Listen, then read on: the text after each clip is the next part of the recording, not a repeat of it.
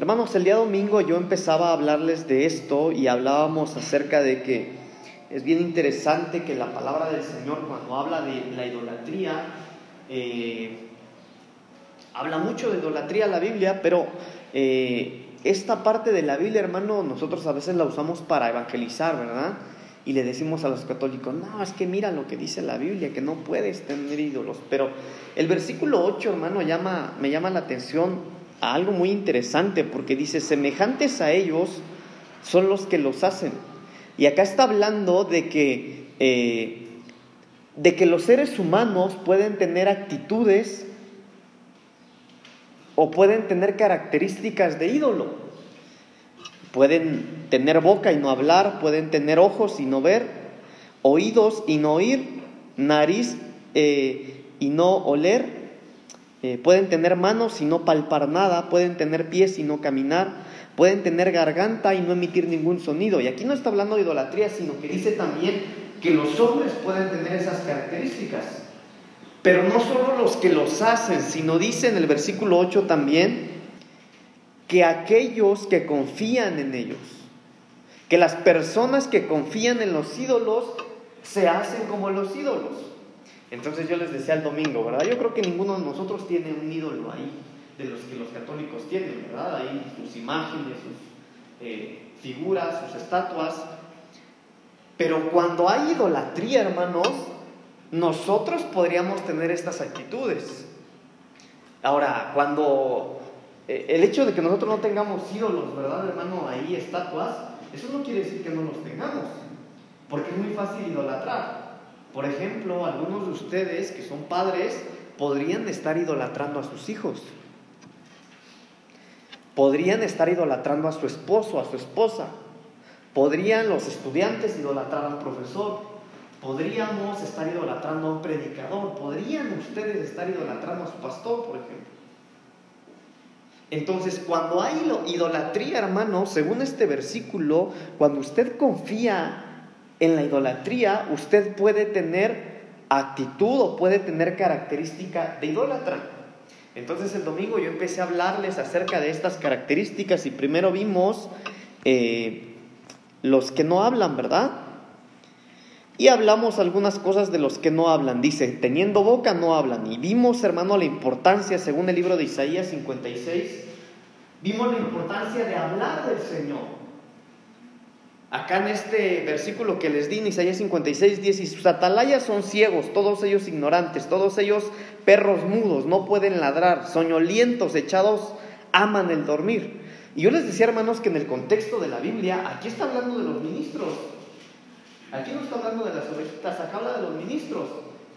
Y aquellos que se supone que tendrían que estar velando por el rebaño, la Biblia les dice perros mudos, soñolientos, les da flojera.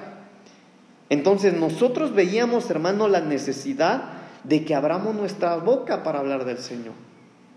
Nosotros tenemos que hablar del Señor. Hay iglesias completas que no lo hacen porque dicen que su visión es distinta a eso, pero eso es una mentira, hermano. La promesa, o miren, no la promesa, sino la encomienda que Jesucristo le dejó a los suyos, a los siervos fue ir y hacer discípulos a todas las naciones. Eso es para todos. Entonces todos nosotros tenemos que cerciorarnos de no ser o no tener esta primera actitud, de que tenemos boca, pero estar hablando del Señor.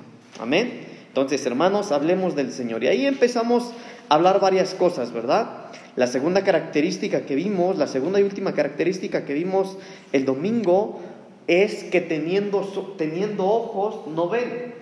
Entonces yo les decía que es necesario que nosotros tengamos ojos y veamos.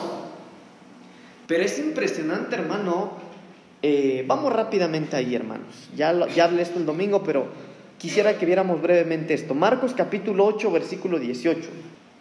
En el Evangelio de Marcos capítulo 8, versículo 18 en adelante, la Biblia dice, teniendo ojos no veis y teniendo oídos no oís y no recordáis.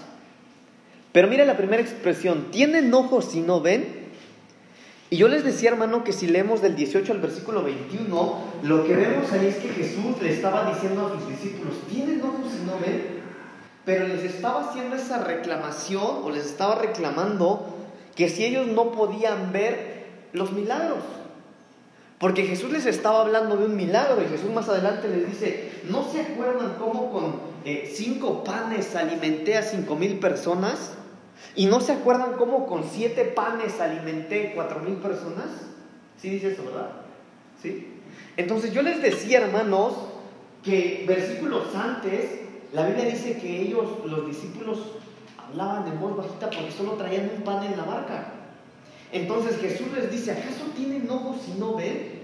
¿Ya no se acuerdan cómo entre menor cantidad de pan es mayor la gente que yo puedo alimentar? Entonces Jesús les estaba diciendo, ¿no pueden ver que yo hago milagros? Entonces nosotros tenemos que cerciorarnos de algo, hermano que a veces el no ver la gloria de Dios podría ser una característica de idolatría. Por ejemplo, tal vez usted ya no cree que Dios puede rescatar a sus hijos de los vicios. Tal vez usted no ve, espiritualmente dejó de ver y no ve que Dios puede hacer un milagro con su matrimonio, que el Señor puede arreglar sus finanzas, que el Señor, hermano, va a traer a su esposo, que siempre le ha dicho y que está en contra tal vez de que venga usted al culto. A su hijo que le dice, no, mamá, yo no sé qué tanto horas, yo nunca voy a ir a tu iglesia. Y tal vez nosotros estamos dejando de ver eso. Y podríamos recibir esa palabra que Jesús le dijo, ¿acaso no ve? Como un reclamo. Entonces nosotros tenemos que entender algo, hermano. Nosotros tenemos que ver espiritualmente. Yo les decía el domingo, nosotros tenemos que dejar de vernos como nos ve la sociedad y empezar a vernos como el Señor nos ve. Miren, hermanos, ¿por qué es que Dios nos perdona tanto nuestros pecados, nuestras fallas? Porque el Señor no ve como vemos nosotros. Porque el Señor nos ve, nos ve como, miren, nos ve con amor, nos ve con gracia, sí, pero Él ve el trabajo terminado en nosotros. Cuando nosotros pecamos y nos caemos, hermano, Él nos voltea y dice, ah, ahí va ese pecador. Ahí va esta que cada rato manda fallando. No, Dios no nos ve así, hermanos. El Señor no nos ve así. Pero a veces nosotros, miren hermanos, si tan solo nosotros nos viéramos como Dios nos ve, viviríamos diferente. Hablaríamos distinto. Adoraríamos distinto, alabaríamos distinto si nos viéramos como Dios nos ve. Entonces, asegurémonos que nosotros teniendo ojos sí veamos. Que sí veamos. Y después, hermano, el domingo terminamos ministrando esto, ¿verdad? Yo les hablaba de varios ciegos, les hablé, les hablé de uno, por ejemplo, que dice que era el ciego del estanque de Siloé, que el Señor le echó lodo, le puso lodo, escupió en la tierra, le puso una cataplasma de lodo en los ojos, y dijo, ven, lávate en el estanque de Siloé. Y yo les decía que Siloé quiere decir enviado, y ahí habla de los apóstoles, hermano. Miren, interesante. Ahí habla de los apóstoles. Por eso es necesario que nosotros tengamos una cobertura apostólica. Porque ahí específicamente está hablando de los apóstoles. Eso es, eso es Siloé. También vimos, por ejemplo, hermano, que otro de los ciegos sanó por fe. Lo vimos el domingo, que uno estaba enfermo y le dijo, Señor, sáname. Le dijo, por tu fe, recibe conforme a tu fe. Y sanó.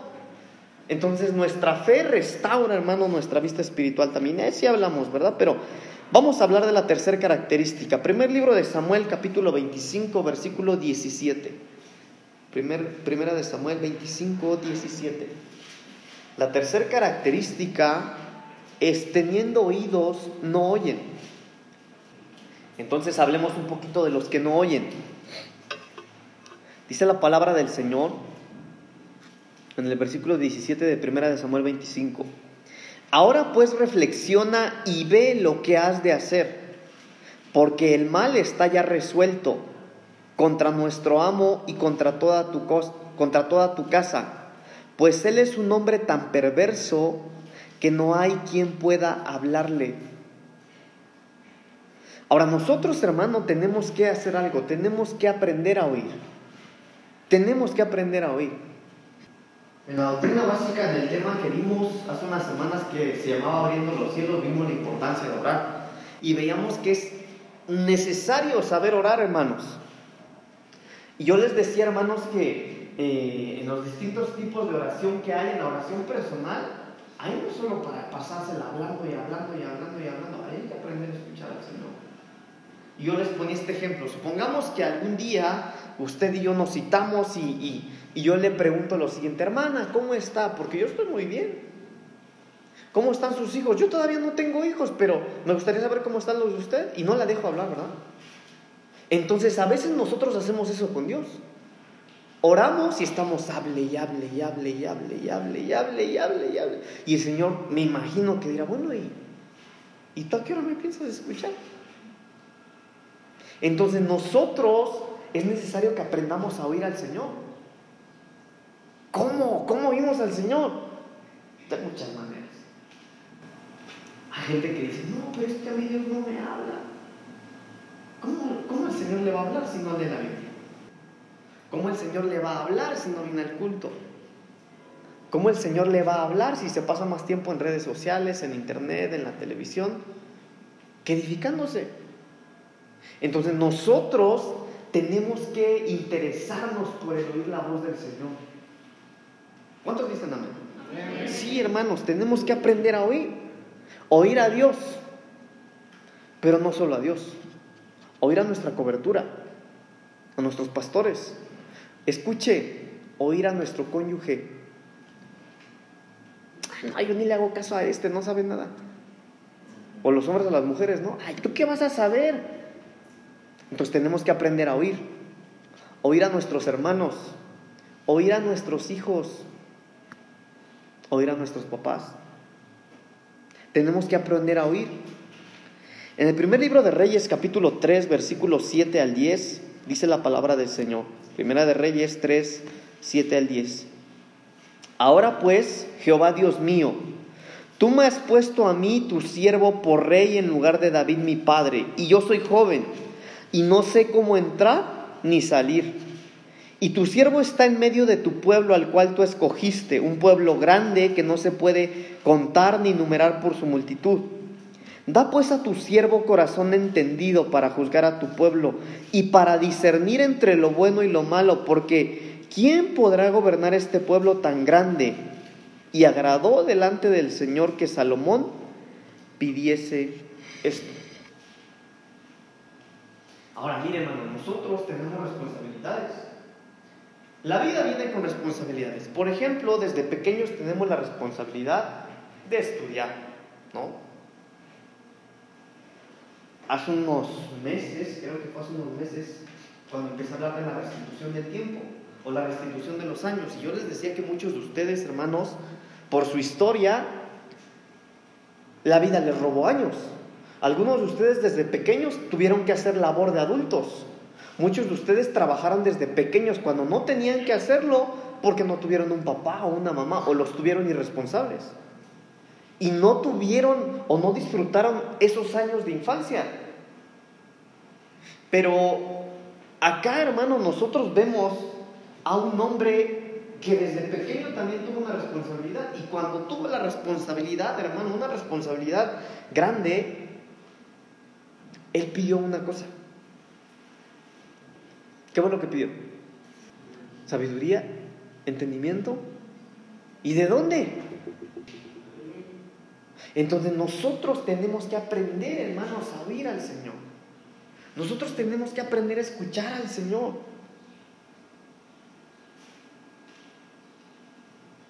Para la escuela, para el trabajo, para salirme de ese trabajo, para entrar a otro trabajo, para meter a mis hijos a esa escuela, para cambiarlos de escuela, para todo tenemos que aprender a escuchar al Señor.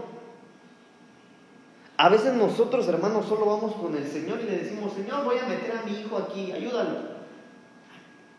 Pero ¿cuándo le preguntaste al Señor si lo puedes meter ahí Entonces nosotros es necesario que aprendamos, hermanos, es necesario que entendamos, porque esto no es tanto de aprender, esto es de entender que si Dios está en el asunto, las cosas van a salir bien. Pero a veces nosotros queremos meter a Dios en los asuntos que ya nosotros tomamos la decisión. Cuando nosotros tendríamos que consultar al Señor primero y oír su voz para saber si lo hacemos o no. Entonces es necesario que nosotros, si tenemos oídos, aprendamos a oír. Hay gente que solo quiere oír a Dios, por ejemplo. Incluso hay gente que no le hace caso al pastor. Aquí no hay nadie, solo lo digo por decir. Pero miren, hermanos, les voy a dar un ejemplo claro, clarito, de algo que ocurre en las iglesias. En las iglesias, no todos los que venimos venimos con buenas intenciones. Lo ideal es que todos los que vengamos a la casa del Señor venimos a cantar, a adorar al Señor. No es así, hermanos. Mire, hay jóvenes que vienen solo a buscar novio o novia. Hay gente que viene a la iglesia solo para ver si se les ayuda económicamente o no. Hay gente que viene a las iglesias con un interés material o físico, por una sanidad, porque están malos. Pero eso no es todo. Hay gente que viene a la iglesia a hacer daño. Acá en la iglesia hemos tenido gente que ha venido a hacer daño. En alguna ocasión se suscitó algo acá en la iglesia hace unos meses y del púlpito salió la indicación. Bueno, tal hermano hay que tener cuidado con él. Ahora entienda esto con madurez, hermano, porque no es de que no, el que se va de la iglesia no le podemos hablar. No, nosotros no dijimos eso. Pero sí, sí enfatizamos algo, algo. Cuidado con ese hermano que, Ojo, que ni se le corrió de la iglesia. ¿Saben por qué se fue? ¿Por qué no se quiso sujetar? Ah, pero no. No, hay hermanas que hasta el momento, hasta el día de hoy, se siguen hablando. ¿Por qué? Porque no saben escuchar. ¿Para qué tienen los oídos entonces? ¿Qué regaño mi papito? No, hermano, no regaño, pero ¿para qué tienen los oídos? Teniendo oídos no oyen. Miren, hay cosas que ustedes como ovejitas no saben, hermanos. Y hay cosas que nosotros como pastores sabemos y cuando nosotros les damos una indicación no es para molestarlos. Es porque sabemos que hay riesgos que ustedes corren. El problema es que algunos de ustedes teniendo oídos no oyen. Y nosotros debemos entender, hermanos, que tenemos que oír, aprender a oír. Segundo libro de Reyes, capítulo 19, versículo 16. Segundo libro de Reyes 19, 16. Inclina, oh Jehová, tu oído y oye. Abre, oh Jehová, tus ojos y mira y oye las palabras de Sennacherib que ha enviado a blasfemar al Dios viviente. Ahora mire, esto de aquí yo saqué una prédica, ¿se acuerdan? ¿Qué hacer cuando no sé qué hacer? Así se llamaba la prédica. Entonces, cuando nosotros no sabemos qué hacer, hermano, hay algo que siempre vamos a poder hacer. ¿Saben qué es? Oír la voz del Señor. Él siempre va a estar presto para hablarnos. La pregunta sería si nosotros estamos dispuestos a oírlo. Pero necesitamos aprender a oír, hermanos. Necesitamos aprender a oír. Mire lo que dice aquí, hermanos, en Daniel 9:18. Inclina, oh Dios mío, tu oído y oye y abre tus ojos y mira nuestras desolaciones y la ciudad sobre la cual es invocado tu nombre. Porque no elevamos nuestros ruegos ante ti confiados en nuestras justicias, sino en tus muchas misericordias. Oiga, qué versículo tan hermoso, hermano. Mire, leámoslo tranquilamente. Mire lo que dice. Inclina, oh Dios mío, tu oído y oye Abre tus ojos y mira nuestras desolaciones y la ciudad sobre la cual es invocado tu nombre. Porque no elevamos nuestros ruegos ante ti confiados en nuestras justicias, sino en tus muchas misericordias. Híjole hermano, qué hermoso, qué hermoso. Qué hermoso hermano que nosotros cuando nos acercamos al Señor, mire, hasta el Señor mismo lo dice en su palabra, dice, entrar confiadamente al trono de la gracia. Imagínense nada más, hermano, la Biblia dice que nosotros, que Jesús dijo en alguna ocasión que nosotros tendríamos que ser como niños. ¿Por qué, hermano? Porque un niño ama al papá, ama a la mamá. Y un niño, mire, yo aún no tengo hijos, pero yo veo, por ejemplo, a mis sobrinos, a los hijos de ustedes, y yo veo la inocencia de los niños. Porque los niños piden sin pensar si tú tienes o no. ¿Se han dado cuenta o no? A ellos no les importa si tú tienes o no, ellos piden. ¿Y qué creen? Piden con fe. Tú los regañas, a veces se los suena, pero aman. A veces, eh, Mateo es medio travieso y, yo luego lo regaño. No, hace su y se va. Pero al otro día que llego o unas horas cuando lo veo, viene y me dice, vamos a jugar. Entonces la palabra del Señor dice que tenemos que entrar confiados al trono de la gracia. Mire este versículo, dice, porque no elevamos nuestros ruegos ante ti, confiados en nuestras justicias. No, no, no, hermano, no nos acercamos al Señor porque seamos justos, sino en tus muchas misericordias. Hermano, nos acercamos a Él por su pura misericordia. Entonces aprovechemos esas misericordias del Señor. Él en su misericordia y en su gracia va a oír, va a hacer oír su voz sobre nosotros cuando lo necesitemos. A veces hay tratos de Dios. En los tratos de Dios la voz de Dios no se oye. Miren, algunos de ustedes no sé si han tenido estas experiencias, pero yo les voy a platicar. El pecado que yo cometí fue tan terrible, hermano, que a mí me podían meter a la cárcel. Terrible yo tenía miedo. Entonces lo que hice fue correr con el Señor. Dios, perdóname, Dios. Sí, por el miedo. Pero ¿sabe por qué lo hice, hermano? Porque yo sabía que el Señor podía hacer algo conmigo. Me acuerdo bien, hermanos, que lloré, no le miento, hermano, yo creo que unos tres días y dos noches, mínimo tres días y dos noches. Ahí tirado, hermano, se me acabaron las lágrimas se me acabó la voz, mis, mis ojos estaban secos, ya no podía llorar, mis labios secos, hermano, no tenía voz. Y yo le decía, Señor, mire, yo clamé, yo lloré, yo pataleé, hice de todo y yo no oía la voz de Dios. ¿Dónde estaba Dios? Entonces, a veces en los tratos del Señor, ahí la voz no se oye. Porque son tratos del Señor. Pero ¿sabe qué, hermano? La Biblia dice que un corazón contrito y humillado no lo va a despreciar jamás. Entonces nosotros debemos de aprender a oír la voz del Señor, hermanos. Mire, yo no sé si usted sabe de lo que le estoy hablando, pero qué rico es oír al Señor. Qué rico es oírlo.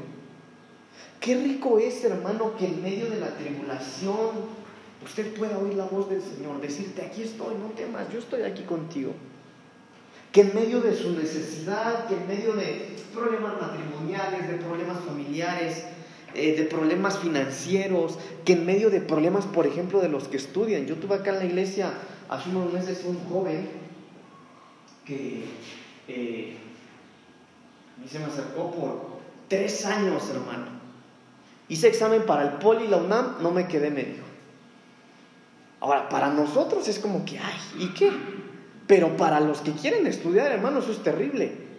Bueno, descansó ese año. El otro año, lo mismo, tampoco entró. El tercer año, lo mismo, tampoco entró. Y ese muchacho, hermanos, espiritualmente se empezó a venir para abajo. Lloraba, suplicaba, ayunaba. Y mire, hermano, a mí me consta, a mí me consta que se desvelaba día y noche, día y noche, día y noche antes de, presentar el examen y no se quedaba. De tal manera que ¿Por qué Pablo me dice? No lo sé. Y yo le decía, buenos exámenes para otras universidades. No, no, yo quiero entrar ahí, no sé qué. Bueno, la cosa es que después de tres años, no, hermano, no entró ni al Poli ni a la UNAM. Estudió aquí en la de Valle de Chalco. Ahorita tiene un empleo, hermanos, ese muchacho, ahorita tiene un empleo. Ah, muy buen empleo, hermano. Está haciendo mucho dinero. Y no estoy ni en el ni en Pero en los tratos de Dios, aunque la voz de Dios no se oye, a veces lo que el Señor quiere es ver nuestra fidelidad. Cuando estudiamos el, tema de abriendo los cielos, qué tema tan bueno, ¿verdad? Veíamos la importancia de conocer la voluntad de Dios. Bueno, y si Dios no quiere darnos lo que nosotros logramos, ¿qué? Ahora del COVID, yo estaba, estuve visitando muchas familias y una de las familias yo les decía, bueno familia, ¿y qué si al Señor no le, no le place dejar con vida a su familiar? ¿Qué van a hacer ustedes? ¿Lo van a seguir? ¿O solo quieren seguirlo si lo sana? Entonces nosotros, hermano, es necesario que aprendamos a oír la voz del Señor. Y si oímos la voz del Señor, hermanos, eso basta para nosotros. Mire, el apóstol Pablo dijo en alguna ocasión, tres veces le he pedido a Dios que me sane, tres veces. No una, no, no, no, no, tres veces. Y Dios me ha contestado a las tres, no, no te voy a sanar. Pero ¿qué cree? Que como el, el, apóstol Pablo oía la voz de Dios que le contestaba que no le iba a sanar, dijo, yo me voy a gloriar entonces de esto. Y mientras más débil yo sea, Él se va a glorificar en mí. Entonces nosotros tenemos que aprender a oír la voz de Dios. ¿Cómo? Orando, buscando la palabra del Señor, viniendo a la congregación, nutriéndose con las predicaciones, hermano. Mire, yo apenas le metí una regañiza a los servidores, porque soy regañado. Pero ¿por qué lo regaño como padre espiritual? Yo les digo, muchachos, ustedes vienen los domingos, sirven, Ahora que estuvimos del lado acá, se servían los cuatro, ¿se dieron cuenta? Ahorita, gracias a Dios, ya tenemos servidoras también que van a empezar a, a, servir en las próximas semanas. Pero yo les decía, muchachos, ustedes vienen los domingos acá y sirven y no comen, no se nutren. ¿Cómo? ¿Por qué no están viniendo las reuniones de jóvenes? Porque es el tiempo en el que tienen que comer. Entonces no me salgan con que, ah, pastor, es que todos los domingos estoy sirviendo. Sí, pues cuando tienes tiempo de comer no comes. Entonces es necesario que nosotros aprendamos a oír la voz de Dios, hermanos. Cada vez que nosotros tengamos la oportunidad de oír la voz del Señor, corramos. Oiga, ¿por qué rico cuando Dios nos habla? En alguna ocasión yo les dije, hermano, mire, yo quiero que a mí el Señor me hable, aunque sea para regañarme, pero que no me deje de hablar. Pero algunos no quieren eso. Algunos si no disfrutan la prédica, mejor ni hubiera venido. no, hermanos. Hay que aprender a oír la voz del Señor. Teniendo oídos, no oyen. La siguiente característica es teniendo nariz, no huelen. Números capítulo 28, versículo 2. Libro de Números, capítulo 28, versículo 2. Dice la palabra del Señor. Manda a los hijos de Israel y diles, mi ofrenda, mi pan con mis ofrendas encendidas en olor grato a mí, guardaréis ofreciéndomelo a su tiempo. Lo leo una vez más. Manda a los hijos de Israel y diles, mi ofrenda, mi pan con mis ofrendas encendidas en olor grato a mí, guardaréis, ofreciéndomelo a su tiempo. Ahora mire esto, hermano, porque esto es una, esto es la voz de Dios hablándole al pueblo de Israel. Y les está diciendo que Él recibe el aroma, hermano, de lo que nosotros ofrendamos. ¿Sí lo ve ahí? Ojo, pero los que no huelen, escuche, los que no tienen olfato, los que teniendo nariz no huelen, corren el riesgo de oler mal y no darse cuenta. Se lo repito, los que teniendo nariz no huelen, corren el riesgo de oler mal ellos mismos y no darse cuenta. Porque teniendo nariz no huelen. Y podría ser, hermano, que nosotros, pastor, mira la narizota que me cargo, pero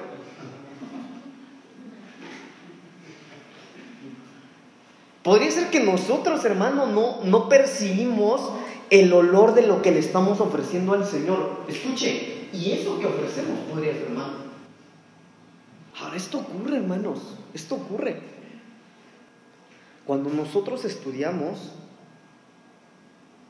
nosotros, nuestros ojos espirituales se abren y a veces entendemos, ¿no? Mire, por ejemplo, cuando nosotros íbamos en primaria, no sé, yo aprendí a leer, me imagino que primero o segundo de primaria, pienso, yo no me acuerdo bien. Pero cuando usted empieza a leer, Hermano, y usted lee un libro, usted se mete a un mundo de fantasía, ¿verdad?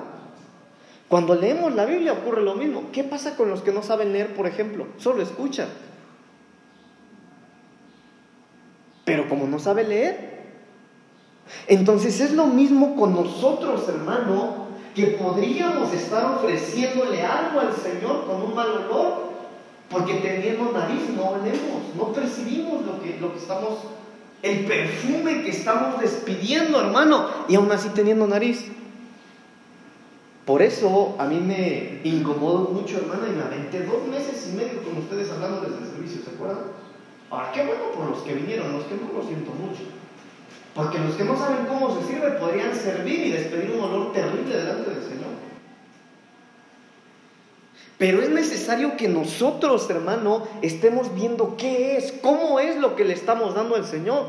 Porque yo les he repetido muchas veces, hermanos, una buena intención es suficiente. No, cualquiera tiene la buena intención de darle algo a Dios, pero hay que saber cómo se le da algo a Dios. Porque nosotros podríamos ser como estos. Mire, manda a los hijos de Israel y diles, mi ofrenda, mi pan con mis ofrendas encendidas en olor grato a mí guardaréis ofreciéndomelo a su tiempo. A su tiempo. ¿Usted ofrece al Señor todo en su tiempo? ¿Qué dicen, hermanos, hermanas? Por eso es que yo le digo, mire, por ejemplo, eh, gracias a Dios porque mi esposa, el Señor puso en el corazón de mi esposa estar con los niños allá los martes.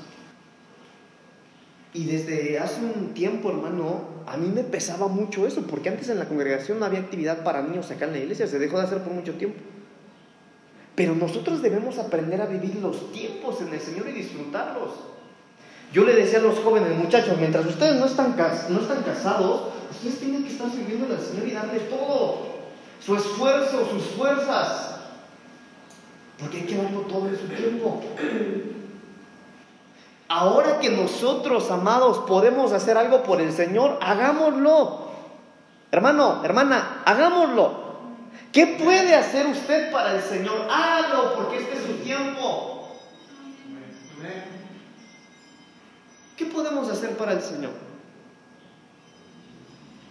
Mire, estamos organizando una caravana de, evangelismo el 23 o 24 de junio. 24 de junio tenemos una caravana de evangelismo. Vamos a salir todos, toda la congregación va a ir el departamento de niños, de servidores, todos los departamentos de la iglesia nos vamos a salir, hermano. Estamos programando algo así, mire, le voy a plantear la escena, vamos a poner, eh, esto lo he comentado con mi papá, todo lo de la caravana, sí, lo único que no le he comentado es esto que le voy a comentar a usted. Yo estaba pensando qué podríamos hacer, se me ocurre que vaya un carro o una camioneta con una bocina y un micrófono ahí haciendo con música, invitando vecinos, buenas tardes, Dios les bendiga, les traemos una invitación, haciendo escándalo, hermano. Los niños ahí regalando globos, regalando dulces, los jóvenes hermanos regalando folletos, no lo sé, porque queremos hacer una caravana de evangelismo. ¿Sabe para qué? Porque eso va a ser el 24. Un sábado después, acá en el terreno de enfrente vamos a proyectar una película. Pero una película que no es religiosa, no sé, se me ocurre una de la era de hielo, Madagascar, esas dos ya las proyectamos, ¿se acuerdan? Hace un tiempo. Bueno, algo así, para que las familias vengan. Y acabando la película, darles un mensaje. Y no es todo eso, también en esa caravana, aparte de la, de la invitación a la película, el, departamento de jóvenes está organizando un cuadrangular de fútbol, ¿verdad? Entonces van a invitar a los muchachos, fíjate qué vamos a hacer, puedes inscribir a tu equipo, es completamente gratis, vamos a regalar ahí cosas. Entonces, hermano, a lo que voy es a lo siguiente, porque estamos en el momento para hacerlo. Ahora que podemos hacerlo, hagámoslo, hermanos. Es nuestro tiempo. Es nuestro tiempo. Entonces asegurémonos de que si le estamos ofreciendo algo al Señor, el perfume, el olor, sea agradable para Él. Por eso, hermanos, si vamos a servir, hay que servir bien. Hay que servir bien. No basta una buena intención. No, hay que saber cómo se sirve y hacerlo bien. Amén. Jeremías. Bueno, Eclesiastés 10.1. Eclesiastés 10.1. De este versículo también saqué una predicación hace unos meses, no sé si se acuerdan, que le puse intoxicando el perfume. Ah, qué buena predicación. Mire lo que dice la palabra del Señor. Las moscas muertas hacen heder y dar mal olor al perfume del perfumista. Así una pequeña locura al que es estimado como sabio y honorable. Estamos viendo los que teniendo nariz no huelen, ¿verdad? Pero miren lo que dice acá. Que una mosca echa a perder el perfume del perfumista. Pero de la misma manera, una locura echa a perder a aquel que es sabio, aquel que es prudente. Una locura. Oiga, mire, mire cómo es de sabia la palabra del Señor. Eclesiastés capítulo 10, versículo 1. Sí, hermanos, porque nosotros, mire, la psicología lo dice, cuando nosotros estamos enojados, cuando tenemos la cabeza caliente, ese no es el momento de tomar decisiones. ¿Lo han escuchado? Es la verdad. Cuando, usted está bien enojado con su hijo, hermano, a usted se le puede salir una palabra que no es sabia y usted lo puede matar. Con las palabras. ¿Por qué? Porque una pequeña locura intoxica el perfume de aquel que es estimado como sabio y honorable. Entonces tenemos que ser cuidadosos con nuestros impulsos, con nuestros arranques. Mire, le voy a contar algo juntas de líderes de departamentos, están algunos líderes de departamentos. Hay un regalo, hermano. Hay un digo, no, pues si quieren háganlo, si no, dejen de lugar, hermanos. Y ya van dos. Ya van dos líderes de departamento que me dicen, no, bueno, pues si no me voy de la iglesia, déjame ahí, vete, vete a la iglesia. Ahí están líderes de departamento, hermano, no estoy mintiendo. Porque a veces con la cabeza caliente uno dice, locuras. Pero aquel hermano que está arraigado en la casa, mire, al Señor, primeramente al Señor. Porque entiéndame algo, hermano. Nunca uno tiene que estar casado ni con un pastor, ni con una iglesia, ni con un ministerio. No. El día que usted en esta casa no esté creciendo y no esté comiendo, salga con toda libertad. No vale la pena morirse por un pastor o por una iglesia. Jamás, hermano. Nuestra prioridad y nuestro casamiento tiene que ser con el Señor siempre. Pero Cuidado, hermano, con los arranques de locura. Pero imagínense que de repente, hermano, ¿verdad? Usted está haciendo el aseo acá en la iglesia. Está haciendo el aseo. Y cuando usted está haciendo el aseo, hermano, hay un niño de esos niños también que andan aquí corriendo y tiran un yogur. En donde usted ya está trapeó, oiga, ya terminó. ¿Y dónde está la mamá de ese niño? Y en esos arranques uno puede intoxicar su, perfume, porque usted le está sirviendo al Señor. Es un ejemplo. Entonces nosotros debemos ser cuidadosos, hermano, y percibir antes de darle algo al Señor, percibir si lo que yo le voy a dar es, huele bien, si huele bien. Hermano, Dios es digno de lo que le estoy dando yo. Dios es digno de cómo lo alabo, de cómo le canto, de cómo le sirvo. Lo estoy haciendo, hermano, como para el Señor. Entonces, si tenemos nariz, hay que percibir lo que le decía yo al principio. El que no huele, el que no percibe, el que no tiene olfato, él mismo puede oler mal y no darse cuenta. Eso no es lo, lo malo. Lo malo es que oliendo mal se lo podemos dar al Señor. Tenemos que ser cuidadosos. Jeremías capítulo 48, versículos 9 al 15, por favor. Jeremías 48, del 9 al 15. Estamos viendo la serie de frente a la idolatría. Jeremías capítulo 48, versículos 9 al 15, dice la palabra del Señor. Dad alas a Moab para que se vaya volando, pues serán desiertas sus ciudades hasta no quedar en ellas morador. Maldito el que hiciere indoleblemente la obra de Jehová, y maldito del que detuviere la sangre su espada.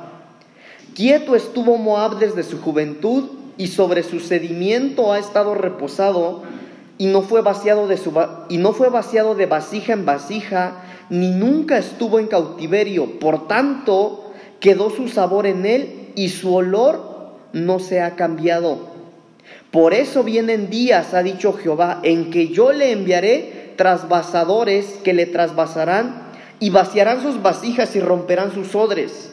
Y se avergonzará Moab de Quemos, como la casa de Israel se avergonzó de Betel, su confianza.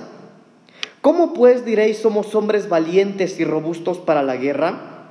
Destruido fue Moab y sus ciudades asoladas, y sus jóvenes escogidos descendieron al degolladero, ha dicho el rey, cuyo nombre es Jehová de los ejércitos. Ahora déjeme explicarle un poquito esta parte que acabamos de leer porque yo me encontré algo impresionante aquí, hermanos. Que este hombre era un hombre pasivo. Que este hombre era alguien que no hacía nada. Ahora, pero déjeme decirle algo, hermano. Mire, el versículo 11. Quieto estuvo Moab desde su juventud y sobre su sedimento ha estado reposado. Escuche, y no fue vaciado de vasija en vasija, ni nunca estuvo en cautiverio. Ay, cuando yo estaba estudiando esta parte de, que no fue vaciado de vasija en vasija, me, me, incomodó, me intrigó un poquito y me puse a leer un poquito más de Biblia en cuanto a esto. Y yo llegué, hermano, al segundo libro de Reyes, capítulo 4, en donde habla de la mujer que, que dice la Biblia que era una esposa de un profeta. Y que el profeta llegó y le dijo, bueno, bueno, la mujer era esposa de un profeta que ya había muerto. Pero de repente llegó otro profeta y le dijo, mira profeta, vinieron los acreedores y quieren llevarse a mis hijos. Me están cobrando la deuda que mi esposo, el que ya murió, tenía. Y el profeta le dijo, ¿qué tienes en tu casa? Bueno, no tengo nada más que una vasija de aceite. ¿Se acuerdan? Y la indicación del siervo del Señor fue, bueno, ve y consigue más vasijas. Y con la vasija que tienes de aceite empieza a llenarla. Y la Biblia dice, hermano, que esta mujer empezó a llenar una vasija y su vasija sería llena. Dos vasijas y su vasija sería llena. Tres, cuatro, cinco. La Biblia dice que eran muchas vasijas y que su vasija sería llena. Pero ¿qué creen? La Biblia dice que las vasijas se acabaron y cuando las vasijas se terminaron, la vasija de la mujer se secó. Ya no tenía aceite. Entonces yo me di cuenta, hermano, que cuando nuestra vasija está llena de aceite, para que siga llena de aceite hay que dar lo que el Señor nos ha depositado. ¿Sí me entienden, hermano? Ok, entonces acá vemos que la palabra de Dios dice que Moab no fue pasado de vasija en vasija. Es decir, él no daba nada a los demás. Él era alguien pasivo. Y después dice, y él nunca ha estado en cautiverio. En otras palabras, él no ha, no ha padecido nada. Por lo tanto, por no haber pasado de vasija en vasija y por no haber estado padeciendo en nada, quedó su sabor en él. Y su olor no se ha cambiado. Entonces nosotros Debemos de estar, hermano, dando lo que por gracia hemos recibido. Miren, hermano, si nosotros, vuelvo al primer punto, o al segundo, no sé cuál era, teniendo ojos no ven, ¿verdad? Si nosotros nos viéramos como el Señor nos ve, hermanos, mire qué lindo sería que usted va al mercado y está hablando de Cristo. Me imagino que viéramos a alguien, Señor, bendice a esa persona, aunque no la conozco, Señor, bendice en el nombre de Jesús porque nos vemos como Dios nos ve. Entonces necesitamos pasar lo que hay en nuestra vasija a otra vasija. Y esto es en todo, hermano. A veces en la congregación hay hermanos necesitados y no nos despojamos. Entonces, si usted tiene más que el otro hermano y es necesidad, dele, hermano. Mire, acá en la iglesia hay un departamento de benevolencia que es para eso, hermanos. Ah, bueno, pastor, pero es que yo no veo aquí quién tiene necesidad. Bueno, tal vez usted no lo ve, pero por algo hay un departamento. Usted vaya, deposite en ese buzón que dice ahí benevolencia, deposite un apoyo para los hermanos que tienen necesidad. Pasemos, hermanos, lo que hay en nuestra vasija a otras vasijas para tener un buen olor. Para que teniendo nariz podamos oler. Para que olamos bien, hermanos. En otras palabras, nosotros no podemos seguir siendo los mismos. No podemos ser gente pasiva, no podemos ser gente que no esté dándole nada a la gente. Mire, es impresionante, pero yo por muchos años me dediqué al evangelismo con jóvenes. Eh, hacíamos evangelismo o estábamos jugando, se acercaban los borrachitos y nos oían cantar o nos oían predicar y decían, sí, mi hijo, no se aparten del Señor. Y nos empezaban a hablar de Biblia, hermano. No, que Juan 3:16. Oiga, los borrachitos saben Biblia. Y los borrachitos hablaban de Dios. nosotros podemos hacer eso también. y sin estar borrachitos. Pasemos, hermano, lo que hay en nuestra vasija. A veces ni a nuestros familiares lo hacemos, hermano. Mire, cuando usted le platique, no, mire vecina, o mira mamá, papá, primo, hermano, fíjate que he tenido estos problemas. Hermano, ellos le están dando la pauta a usted para que les hable del Señor. Ore por ellos ahí. Oiga, si nos viéramos como Dios nos ve, andaríamos orando por todo el mundo, bendiciendo a todo el mundo, para pasar lo que es nuestra vasija a otras vasijas. Debemos crecer. No podemos ser como este hombre, hermanos, como Moab, que dice, bueno, Moab desde su juventud no, hizo nada. Entonces nosotros como cristianos no podemos seguir siendo los mismos cristianos desde cuando nos convertimos, hermanos. No podemos ser esos. Hermanos, hablemos del Señor. Hablemos de Cristo. Demos frutos. ¿Cuándo fue la última vez que usted dio un fruto para el Señor? ¿Cuándo fue la última vez que tú, hermano, que tú tienes un fruto? No, solo que le hablaste de Cristo, hermano, porque repito, hasta los borrachitos lo hacen, hermano, pero frutos. Que tú digas, ah, bueno, el hermano este que se va a bautizar, gracias Señor, porque yo le hablé de tu palabra. Yo lo traje, Señor, mira, ya se va a bautizar. ¿Cuándo fue la última vez que vimos frutos, hermano? Oiga, hay gente que lleva años de cristiano y nunca han tenido esa experiencia. No, no podemos ser como Moab. No podemos ser como él. Tenemos que pasar, hermano, de vasija en vasija. Oiga, mire, y mientras más damos, más el Señor nos llena. Mientras más oramos, mientras más ministramos, más ministración recibimos del Señor. Entonces hay que aprender a dar lo que el Señor nos ha dado. Pasar de vasija en vasija, hermano, para tener un buen olor delante del Señor. Amén. Dejémoslo hasta aquí, hermanos. Ya llevamos cuatro características. Ya vimos los que teniendo boca no hablan, los que teniendo ojos no ven, los que teniendo oídos no oyen y los que teniendo nariz no huelen.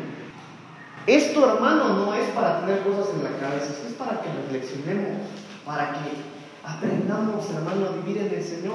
Mire, Cristo viene pronto, pronto, pronto nuestro Señor viene, hermano.